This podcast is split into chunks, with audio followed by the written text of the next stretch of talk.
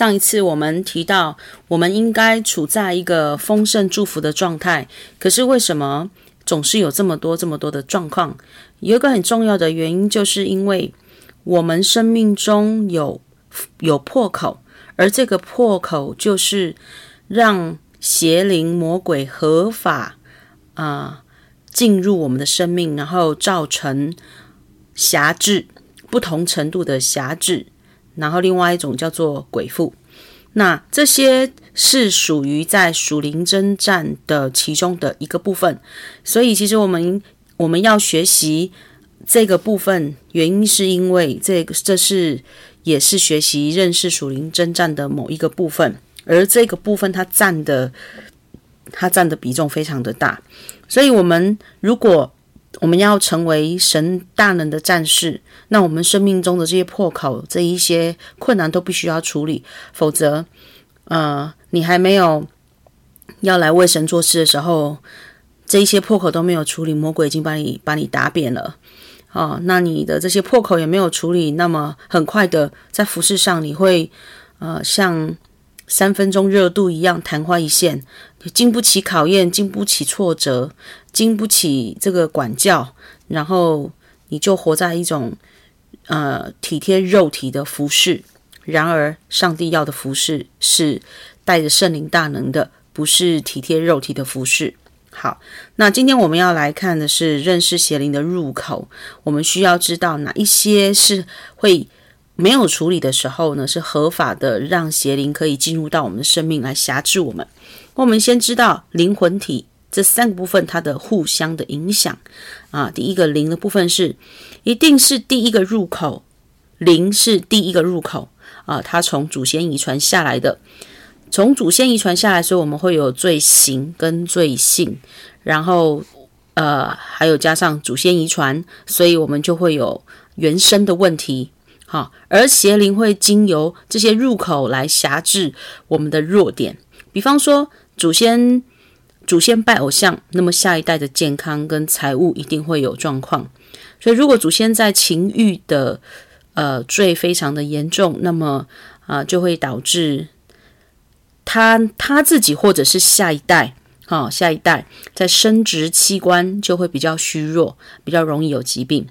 那祖先如果有离婚的问题，那么下一代也会有离婚的问题，而且啊，有时候这是隔代也会遗传。所以，如果在 DNA 血脉里面三妻四妾的婚姻啊，也会造成下一代是离婚的。好，第二个魂的部分呢，因为灵的介入，所以魂思想、意志、情感从你的弱点表现出来。举例来说，拜偶像和淫乱的上一代，结果下一代会。因为啊情伤，然后呢，因为情伤是伤在魂的部分，然后啊没有处理，那么就很容易在精神的部分啊会生病，所以很多时候情伤的人啊会有精神分裂啊、精神疾病啊这个部分。上一代的婚姻有创伤啊，容易导致下一代会拒绝结婚，结果就。一直处在一个不合神心意的关系当中，哦，没有办法走，没有办法朝向正确的关系，也没有办法维生啊。上一代若有精神疾病，比如忧郁症，这也会遗传。有时候下一代孩子情绪不健康，往往跟上一代遗传的破口是有关系的。那第三部分就像体体的体是灵和魂的最终表现，所以当我们的灵。当我们的灵有问题的时候啊，它就会在魂跟体去表达出来。那我们来看，是举例来看，上一代拜偶像，下一代会有情绪的问题啊，肉体失控，就好像有一种强迫性的行为，比方强迫性的吃，或者是有上瘾的问题。那上一代有情欲和拜偶像。啊，又有上瘾的问题，那下一代就几乎都会有啊，吸毒、肉体，或者是他是很瘦、超级瘦。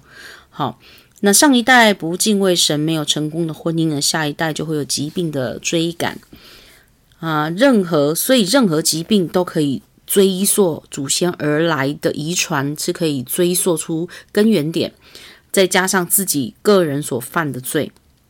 所以以上这一些，上一代再加上我们自己的罪，在体的部分呈现出来，就是一个变本加厉的现象。还有在我们的华人的文化里面，我们需要知道，如果说我们有喝过符水的话，是需要处理的，因为喝过符水，它等于是直接在你里面种坚固的营垒，所以这样子的人他容易抵挡真理。抵挡真理是什么？呃，基础真理不抵挡，那升级版的真理它可能会抵挡哦。所以抵挡真理不是只是在说啊、不接受这个信仰哈，就是有各种状况会出现。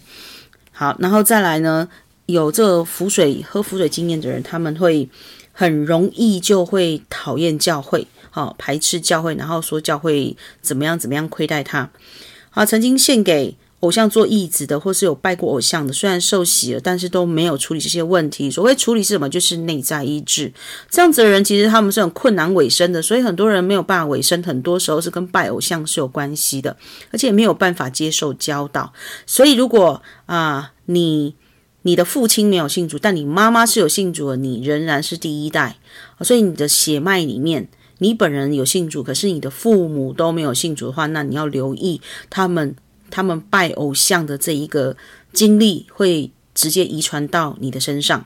曾经有多次婚外、婚姻以外的关系，婚姻以外关系意思就是说，只有跟你的配偶在一起，那个叫做婚姻关系嘛。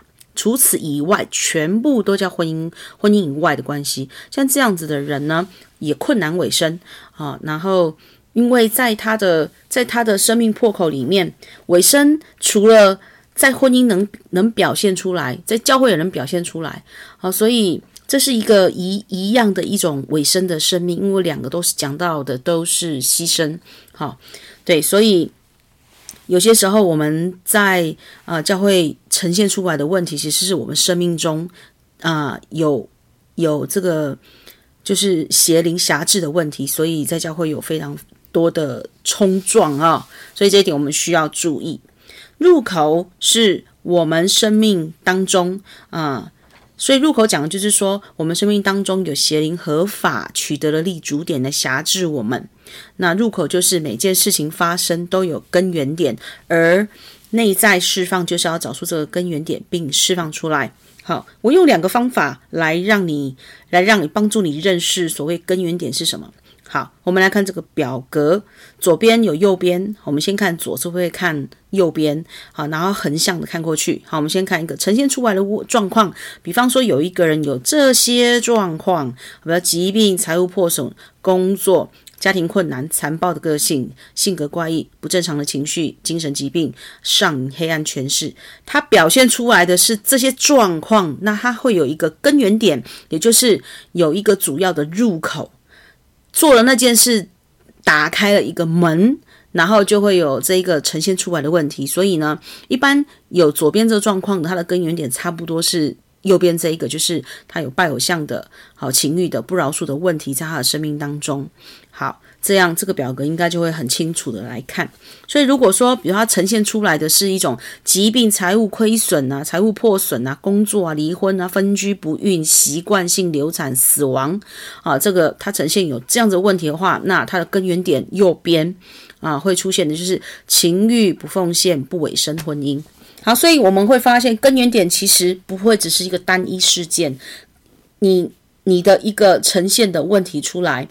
很多的问题，它会因为许多的根源点纠缠在一起。好，那所以，它通常我们要做内在意识释放的时候，我们要呃神的神的启示帮助我们去找这一个事件呈现出来，它一定有一个根源点。那通常根源点不会只有一个，好，都是几个绑在一起。好。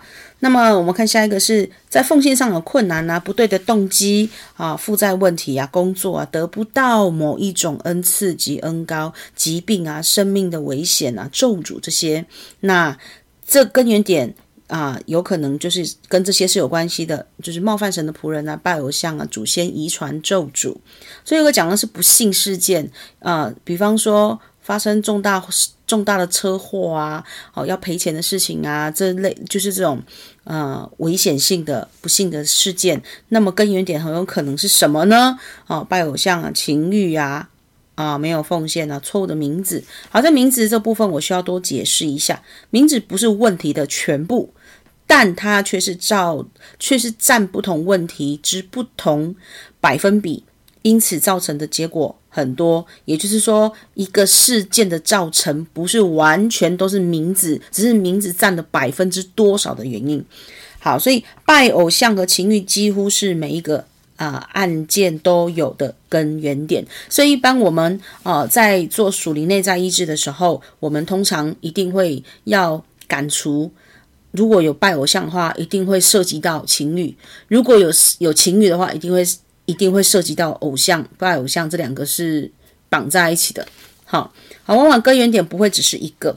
好，现在我们来看一个个案呢、我举几个个案，有一个人离婚，好，他的最最明显的的这个呈现就是他离婚了。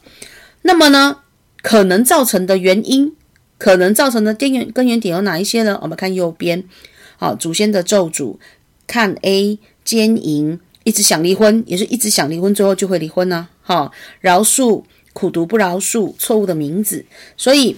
一个人的离婚，他的根源点有哪几个？有这些都有可能。那么这就是要看个案，所以每一个这不是一个公式，好，所以我们要看这个人离婚的时候，我们需要圣灵的启示告诉我们，到底是在右边这个表格这么多的原因里面，到底是哪一个是属于这一个人的根源点而造成的，然后我们要把它做内在医治，然后释放。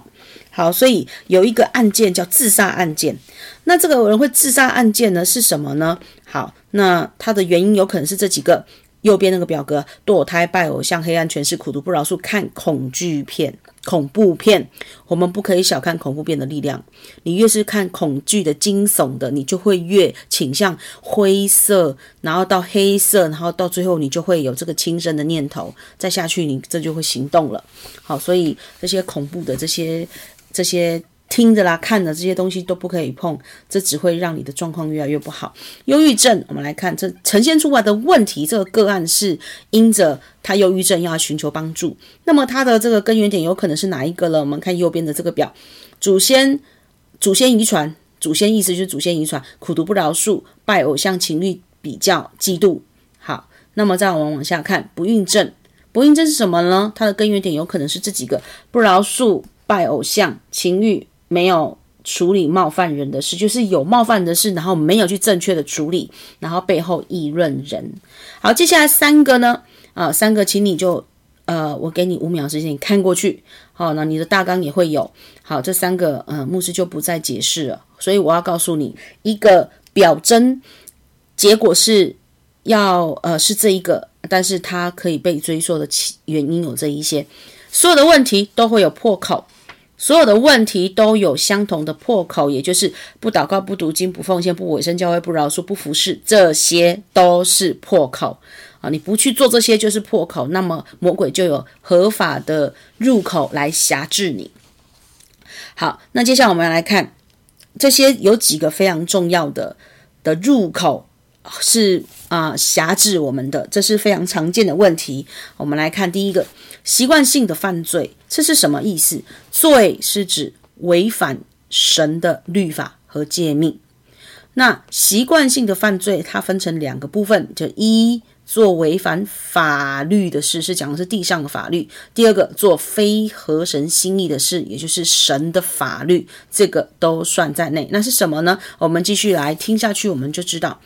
当我们在在持续的在重复这个习惯性的这个这个罪，就是我们把自己献给这个罪，然后就会变成那个罪的奴仆，我们就会被这个罪所辖制，我们会顺从他，然后呢，呃，这个罪会主宰我们的我们的生命。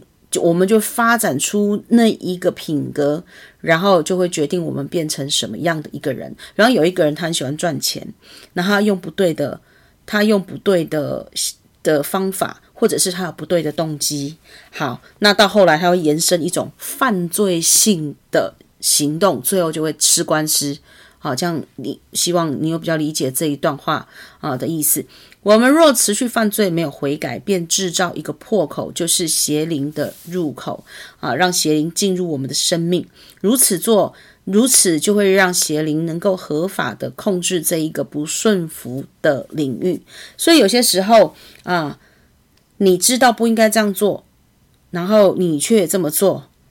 因为这个持续性的不合神心意的东西，你并没有对付它，甚至你有可能你不知道这是神不喜悦的，都有可能。好，那你你持续做，那么你就会，你其实你就是活在一个不顺服的领域里面。那么无论你在工作或在服侍或什么，你会看见没有果效。好，所以一个一个在工作上或者是服侍神的服侍神的仆人，你可以看你的你的服侍的果效，就可以啊、理解。理解是不是生命中的这一个啊、有没有辖制的问题？好，我们要问我们自己：我不断犯下什么习惯性的犯罪呢？比方像背后议论议论论断人，好，是一直焦虑啊，一直害怕、恐惧、愤怒、抱怨、嫉妒、不饶恕、比较。如果我们犯了习惯性和持续性的罪，就遭受邪灵的影响和攻击。一旦邪灵进入我们的生命了，它会增加我们继续犯罪的压力。所以你会看忧虑的人越忧虑，忧愁的人越忧愁啊，愤怒的人越愤怒。好，然后没有办法行真理的，就是没有办法行真理，严重到那灵没有办法听到神的声音，只会越严重。好，到后来就完全听不到。好，然后属灵视觉是模糊的。让你的里面受到了诱惑，我们就会一直让呃邪恶来满足自己。比方来说好了，这什么意思啊？比方说无法停止的吃。然后有吃用吃来透过自己来满足，然后这样吃是不正确的。通常吃也是吃很不营养的，这是相关联的。啊，所以这是有辖制的问题，甚至是有上瘾的吃，永无止境的吃。那通常呢，这些呢，这些它会它的入口是什么？就是它的根源点啊。比方说，这是综合性的不饶恕、拜偶像、情欲、缺缺呃缺乏亲近神导。读经祷告，这些都是破口，好，就是邪灵的入口。所以我们不能够忽略习惯性的罪，一个习惯性的罪都有可能会造去造成啊，永、呃、造成神的拣选啊，同在救恩，甚至是生命这个部分呢，它是一个非常隐藏的。它是非常隐隐藏的，但是它后果真的是非常不堪设想，所以千万不要无止境的在那里自自卑。其实你你越来越你的自卑不处理，另外一个部分自卑好像越来越多，你骄傲也越来越多。到后来呢，如果你领受启示的话，你的领受是不会精准的。好，然后你会活在你自己的啊、自己。自以为的领受里面，你会走偏了。约翰福音八章三十一节，耶稣对信他的犹太人说：“你们若常常遵守我的道，就是就真是我的门徒。你们必晓得真理，真理必叫你们得以自由。”所以这段话告诉我们什么？真理帮助我们得以自由的重点是我脱离所有罪来的辖制、咒诅来的捆绑，脱离所有的败坏。好，第二个我们看常见的这个入口是什么？讲的是嫉妒，嫉妒是肉体的作为，也是邪灵的作为。持续陷入其中，就打开了谋杀之灵的破口。哇，这非常的非常的严重，也是非常重要，所以不能嫉妒，因为一再一直嫉妒下去呢，就会打开谋杀的灵。我们来看圣经的故事，撒母耳上十八章第七节说：众妇女舞蹈。呃，唱和说：“扫罗杀死千千，大卫杀死万万。扫罗甚发怒，不喜悦这话，就说：将万万归大卫，千千归我，只剩下王位没有给他了。从这日起，扫罗就怒视大卫。”次日，从神那里来的恶魔大大降在扫罗的身上，他就在家中胡言乱语。大卫照常弹琴，扫罗手里拿着琴。这段经文可能我们有听过，有的人听到的版本是说，有疑问，为什么什么从神那里来的恶魔？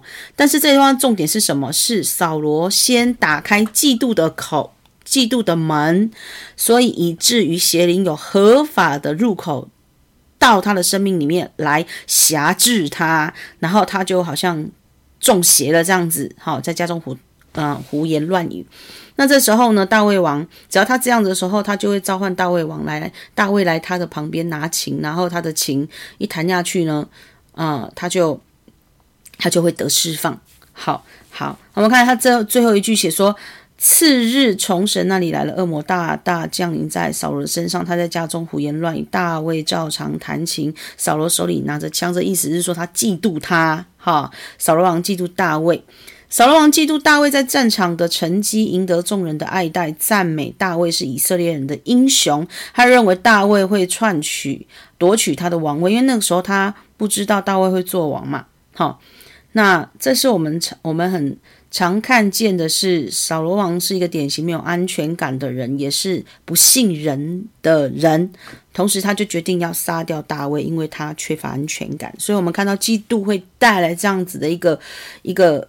一个结果，所以我们要注意啊、我昨天在社团发了一句话说，当我们没有办法对着一个同性别的人对他发出感谢，就表示我们对他是有嫉妒的。所以我们要知道，嫉妒是一个很是一个很会包装、很狡猾的一个一个东西，我怎么讲，一个灵，然后它会它会很快的就会发展发展出来。好，那所以一个没有安全感的人，一个没有办法信任人的人，呃，你要注意哦，生命中有可能是有嫉妒的问题，嫉妒引致谋谋杀的灵，就会养成一个个性，想要毁坏别人的名声、影响力。所以，当你不管你发生了什么事，好，那么你想要去毁坏那一个一个人的名声跟影响力，这是嫉妒。所以你跟这个人一定是有来往，然后在他身上可能有任何让你看了羡慕，然后最后就逮到机会，这一个这个你就会去想要破坏那个人的名声。你若嫉妒一个人啊，有时候甚至会想要取对方的性命，所以圣经才说生气人就是杀人。这个上面扫罗王就是一个典型的例子，所以。我们需要，啊、我们需要来想一下哈。圣经说，啊，圣经说，生气人就是杀人。在马太福音第五章二十一节说：“你们听见有吩咐古人的说的话说，不可杀人，又说凡杀人的难免受审判。”说的是什么呢？凡你你犯的这个这一个不该犯的这个律法。那么你就会因为你有这样子的一个想法，你会付你应付的代价。好，好，那所以呢，你羡慕别人吗？羡慕别人有幸福的婚姻吗？啊，羡慕别人恩有恩高吗？比你成功吗？长得比你好看吗？啊，家里的生活条件比你好吗？你嫉妒你的上司吗？下属吗？牧师吗？同行之间吗？重复性的嫉妒就会打开谋杀之灵。所以，当我们嫉妒别人，一定会付上代价，因为神不喜悦。当有人嫉妒你怎么办？就是不要被激怒，感谢上帝对你的恩宠，要怜悯对方。我个人在这个部分非常有经验。其实一开始我根本不知道是跟嫉妒是有关系的，所以我也是很学了很长的时间才知道，原来这些是因为嫉妒的灵啊，才啊而造成的的难过的事件。我记得我第一次有人就对着我说：“我嫉妒你。”当年是我十八岁，那那个时候我还很多的都不懂，还非常的啊、年幼。经过了十年、二十年的这样子很多事件的经历，我才知道嫉妒灵有多么多么的可怕。啊，他如何在我们人的关系中做破坏？所以，因此我们要记得我说的，我们不能羡慕。也不要说哦，我好羡慕你。其实你会羡慕，那其实你就是在比较嘛。但是我们不要比较，因为要全然相信神是公平的。有几个牧师，他们对于嫉妒的诠释，我觉得不错。我们一起来看。好，张志凯牧师说，因为这个人身上拥有人家做不到的，所以容易被眼红嫉妒。例如长得帅、长得漂亮、家里有钱、拥有群众魅力、天生就很认真的性的个性。这些都容易被不认真、家里条件不好、长得不够帅等等的帅酸民拿来被酸的理由。潘林的牧师说，正面的是表现优秀、工作职场或教会同才。那再来他的外表突出，比方说他美貌啊、身材好啊。那再来受重视和欢迎啊，人际关系好，大家都喜欢，在别人的眼中，在别人眼中啊，好的东西。成了受人嫉妒的对象，那负面就是啊、太爱表现、招蜂引蝶、故意惹人生气、嫉妒。好，我们来看，呃，约书亚牧师啊、他表示，被嫉妒的人通常不知道为什么会被嫉妒，因为他只是做好自己本分，啊，认真负责、专注、忠心等等，而会嫉妒的人会因为贪心，想要窃取别人的成果。因此，一直在比较之中，而产生苦毒、怨恨等等负面情绪。会嫉妒的人，往往都会反映出心中的欲望，因为自己没有而见不得人啊，见不得他人好。好，我在跟一些领袖交谈的时候，不止这三位牧师有回应我哈，还有几位牧师，但是我来不及放上来了。好。我们看第三点常见的这个入口，就是不饶恕和被冒犯。你说啊，怎么牧师又是这个？对呀、这就是入口之一啊，而且它会酿出很大问题，所以就必须要再提它。我们来看圣经的加沙龙不饶恕他的父亲大卫王，处理事情的方式就开了口。他就不饶恕他的父亲，开了口，开了口之后，他就怎样叛乱？因为不饶恕的人就会在团体中煽动别人叛乱，削弱权柄，然后就会批评在上位者，批评这个他这个这个单位。所以，我们来看常见那些离开教会的人，其实你你听他讲话，他都是在。议论教会，而且他都在说他受伤了，一定要跟教会，他一定是跟教会的某人某事没有好好的处理冲突，没有和好，没有行饶恕。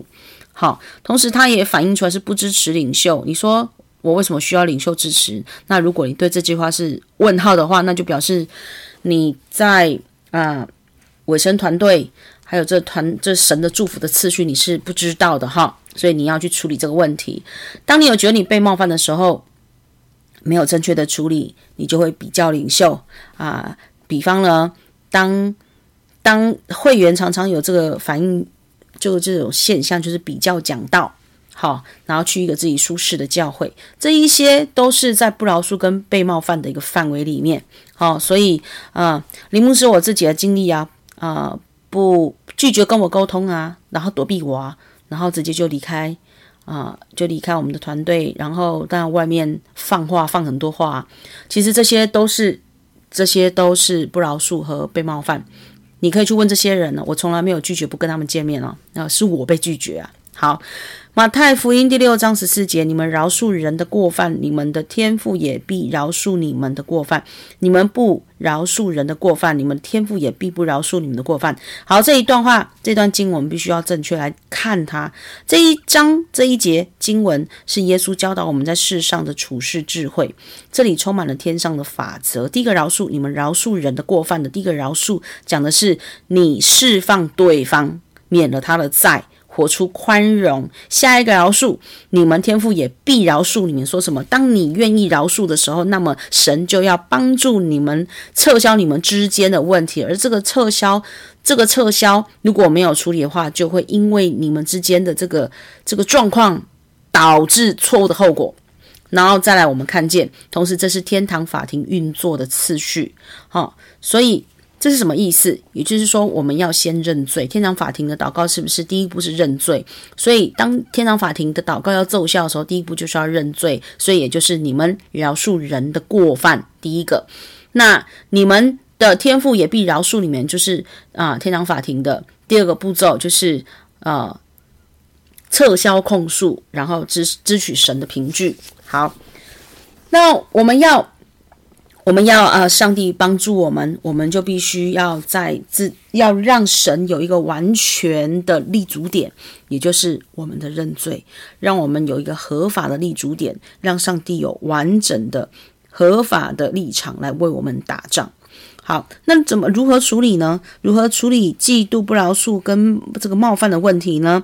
有四个重点：一要常被圣灵充满；好，二要建立与神建立关系。三认罪，四要内在医治，这些东西在教会里面都有教导，但是你不要忽略这些方法是有是有帮助的。好，好，再我们要来进入来看的是下一个这个问题是惧怕、惧怕和恐惧症。我们先厘清一件事：对上帝，对上帝的惧怕有何不同？那是敬畏，对上帝的。惧怕是敬畏，会不想让上帝担忧，在这之间是有爱做基础。好，上帝绝对不会去恐吓我们，然后跟我们说一段话，让我们吓得要命，没办法办法睡觉。神不会定罪我们，但是他会让我们为自己的为自己的错误啊自责，然后抱歉，可是不会定罪。好，当一个呃惧怕不出于神时。就开了邪灵的一个门，然后让他可以合法的进来。惧怕的灵来自邪灵，扭曲的想象力会伴随，会伴随着毁灭性的焦虑的惊慌的缺乏信心，无法相信神是爱。所以呢，二者的入口有什么呢？有这些偶像崇拜相关的辖制，创伤的过去。看或听不合神心意的影片、卡通、书报、讯息，然后有当面之物，身上佩戴错的物件，所以我们我们不能忽略了，在我们生命、我们的生活当中，我们佩戴的、看的这些东西，它是带着黑暗权势。当我们一直触碰的话，好，一直触碰的话，那你就是。总是有一种活不去的一种莫名的恐惧，所以我们要注意哦。你说卡通，卡通哪一些不干净？其实很多诶，比方，呃，像龙猫啊，哈，然后皮卡丘啊，啊，这些这些是不干净的东西，所以它会打开一个惧怕的入口，好，惧怕灵就会进来。啊，五点一，惧怕之灵反映出什么？我再我再补充上面那个东西，如果你感觉不到惧怕的灵这种东西的话，那么还有就是你的属灵属灵五官层次，有时候领受会出问题，不然就是你的领受是不会提高的哈，这都会一定有影响。好，五点一呢，惧怕之灵反应是什么呢？这段话是很长，但是我们把它看过去好吗？因为这个会帮助我们理解的很清楚。惧怕之灵造成的影响如下：思想、意志或情感的瘫痪。惧怕会让人充满惊恐，无法有正无法有正确的思考。属灵、心理和情感的捆绑，包括畏惧、惩罚，产生错觉或想象的危险。惧怕会扭曲想象力，例如发生意外的。啊，例外的人会突然变得不断害怕碰到另一次的意外，畏惧让我们在心，让我们在心想象各种可怕的情景。所以，像有这样的事件的时候，我们要找。当这是惧怕的灵，可是惧怕的灵一定是有发生一件事，那件事情有很多的原因，然后你以前发生不愉快的是家中的创伤，甚至妈妈的堕胎，哈，或者是你被拒绝的经验，这些全部都会招致恐惧的灵，然后你就会有这些现象，堵住超自然力量的流入，屈服于惧怕时，超自然的力量就会被关闭了，信心和恩高受到污染，对地狱敞开一扇门。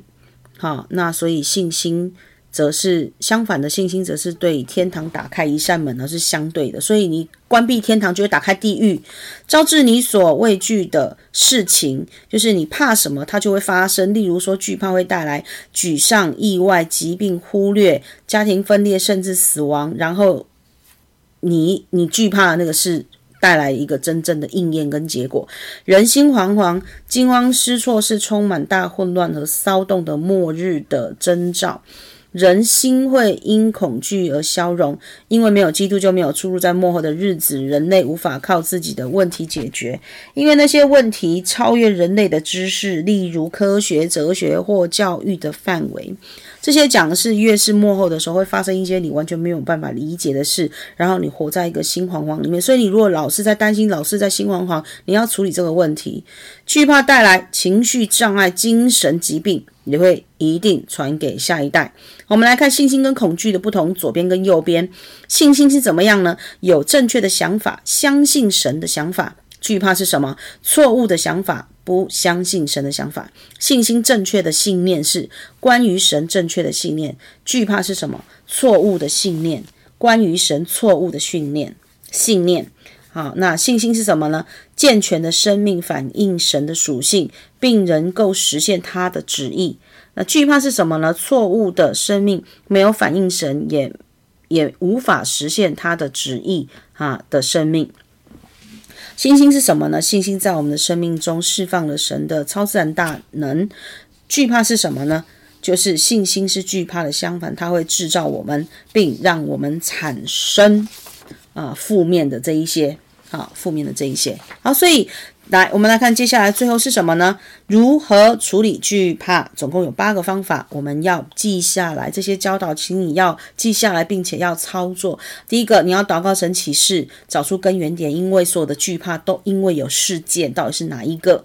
好，我们未来还会继续讲得比较清楚。那么，你对于惧怕怎么找出那个根源点，慢慢慢慢会知道越来越清楚。因为每一个入口不是只有单一原因哦。好、哦，我们讲每一个入口是讲啊、一个一个零，它会在吸引另外一个零，所以是可以在这个教导里面是可以找出啊、找出那些原因。第二，我必须要丢掉那个恐惧的想法，你不可以变成说哦，我我喜欢这种感觉，我喜欢这样不安，我觉得这样很好，你变成享受那个不安的感觉，这非常不健康。一定要坚持拒绝并丢弃。我们要留意，有时惧怕。其实来自于父母，因为他我们受他们的思想，所以知道后要砍断 DNA。好，所以我们要对于我们有负面的思想，因为我们被我们的父母带啊抚养长大，很多思想我们是传承他们的负面的，我们要砍，我们要砍断这东西，这这部分也跟魂结是有关系的。等我们等到讲到魂结那一刻再讲清楚一点。我们也要留意相处的人，因为另外一个人。这讲的就是父母以外相处另外一个人呢，好，另外一个人是想要影响我们，他有正向影响我们，那还好；如果是不是正向，那叫做我们的灵就被玷污了。第三，我们要祷告悔改。祷告神说赦免啊！我打开恐惧的门，所以悔改其实是在每一件每一个入口上一定要做的事。腓利比书第四章第六节说：“应当一无挂虑，只要凡事借着祷告、祈求和感谢，将你们所要的告诉神。神所赐出人意外的平安，必在基督耶稣里保守你们的心怀意志。”所以这里说不要担心，只要。凡是每一件祷告都能够被处理的，所以在基督里有盼望，在基督里每一件事都能有被解决的方式，只是你愿不愿意配合。好，第四个，知道神是同在的神。你如果有一种思想说神会跟我同在吗？这就是一个恐惧的思想。神会垂听我的祷告吗？神会回应我的祷告吗？神会赦免我吗？神会无条件爱我吗？这都是恐惧的思想。好，约书亚记一章九节，我岂没有吩咐你当你吗？你当刚强壮胆，不要惧怕，也不要惊慌，因为你无论往哪里去，耶和华你的神必与你同在。所以每天要邀请神，他当然都在，但是神是尊重我们。哈，当我们有做圣灵邀请这件事的，会增加我们的属灵敏锐度。第五个，保守你的心思意念。当你开始在胡思乱想的时候，你就要打住。先打住了，否则你再想下去，你的情绪就来了，然后你的那个没有处理的的的情绪的问题，你的情绪就开始发酵了。好，要培养对的思想，要向正，要向有正确思想的人学习，然后跟他相处，然后跟他谈话，怎么样保守心思意念，然后有他，比如说这件事情你怎么想，你可以请教对方。好，保守心思的意思，也就是说我们要有节制，思想上的节制。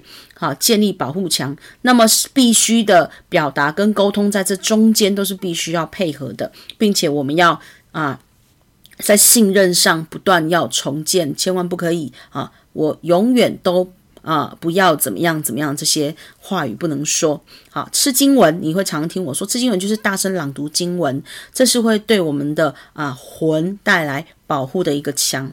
第六个，培养要建立培养十字架爱的关系。说什么横向竖向。横横向跟纵向，就是我们要跟神建立关系，我们也要跟人建立关系。我们跟人建立关系，也要跟神建立关系。千万不可以落单做做那个落单的人，越是落单独行的人，越是魔鬼要去吞吃的第一首号人物。第七，开口祷告第一档。开不了口就会就是非常的严重了，所以开口是什么？我祷告，我祷告，奉耶稣的命令，恐惧啊，这个恐惧的灵不安离开我，呼求神的平安进来。你只要把一个错，把一个负面的。把它赶出去之后，正向一定要进来，不可以让我们的生命也是腾空的。好，培养健康的想法，害怕时候就要起来反抗，千万不能害怕害怕躲在害怕里面，然后等他自己退掉啊，我好了，他不会自己好，它只会越来越严重。所以呢，要祷告、宣告、赞美、歌唱，不可以安静在那里啊，静静的被挨打。好，我们进第五个部分。第五个部分呢，啊，我在准备的时候，我感受到神啊要。要请各教会的主任牧师来来传达教导这一块，好，那所以接下来呢，这个时间我就交给交回给啊现场的所有的主任牧师来协助来啊传达第五个部分的入口。